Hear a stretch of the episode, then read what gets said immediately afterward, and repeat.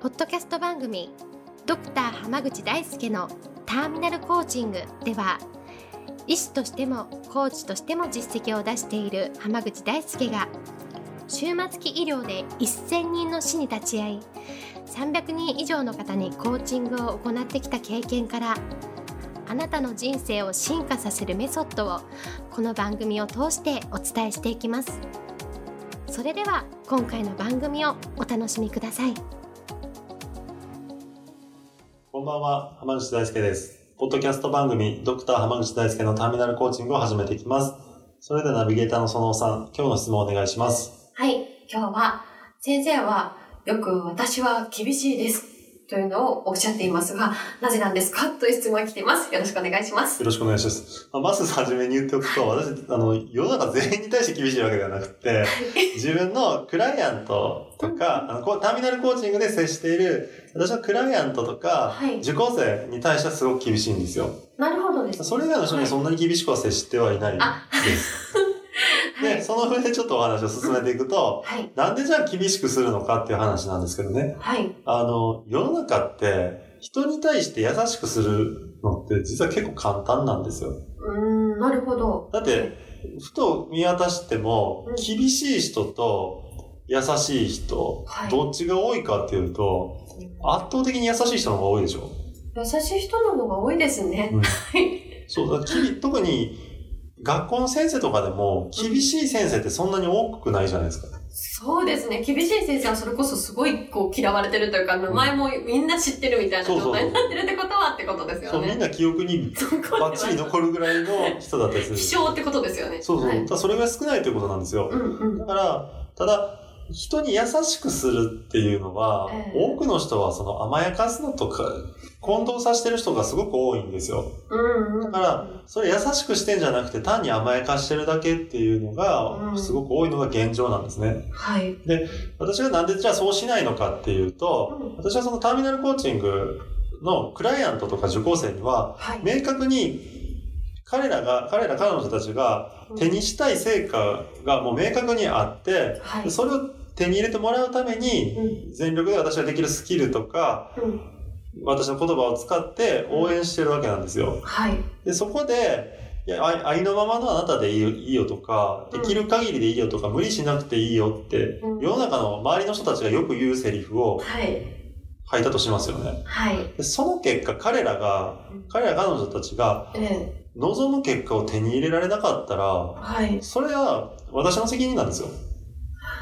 なるほどですね。あの時に厳しく言ってれば、え彼らは自分が望むとこまで行けたのに、えええ私がそれを言わなかったから行けなかったっていう話なんですね。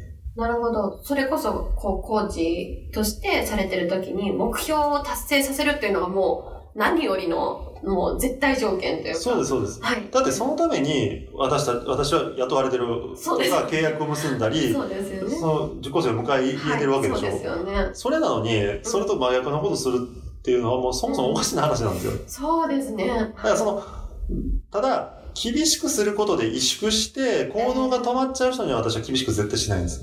ああ、なるほどですね。なで厳しくする背景には、うんうん。実はこの人たちはやる人たちだから、だからきびうん厳しくしたら、うんちゃんと成果を出してくれる人たちだっていう信頼があるから厳しくできるんですよ。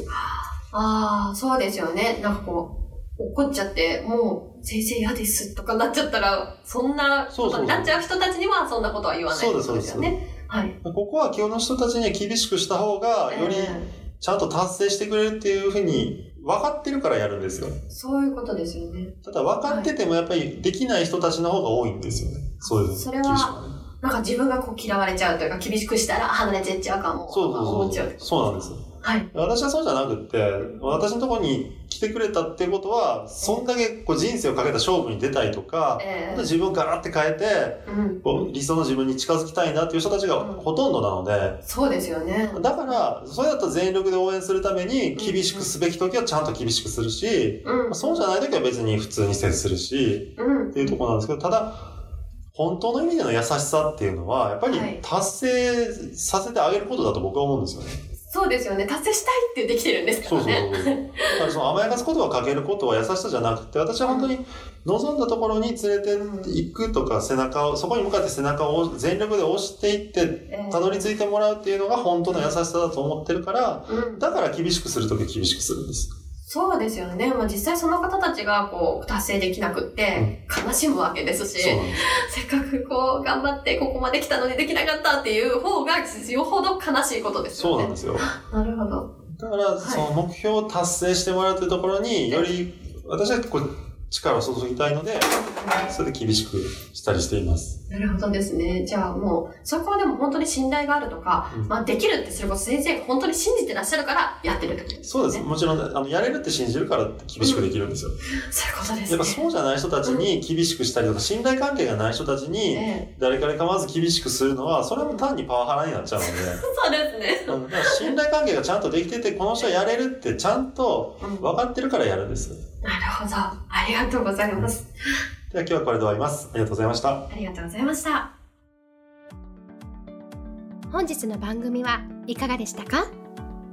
番組ではドクター濱口大輔に聞いてみたいことを募集していますご質問は d a i s u k e h a m a g u c h i c o m 大輔濱口 .com の問い合わせから受け付けています。またこのオフィシャルウェブサイトでは無料メルマガやブログを配信中です。次回も楽しみにお待ちください。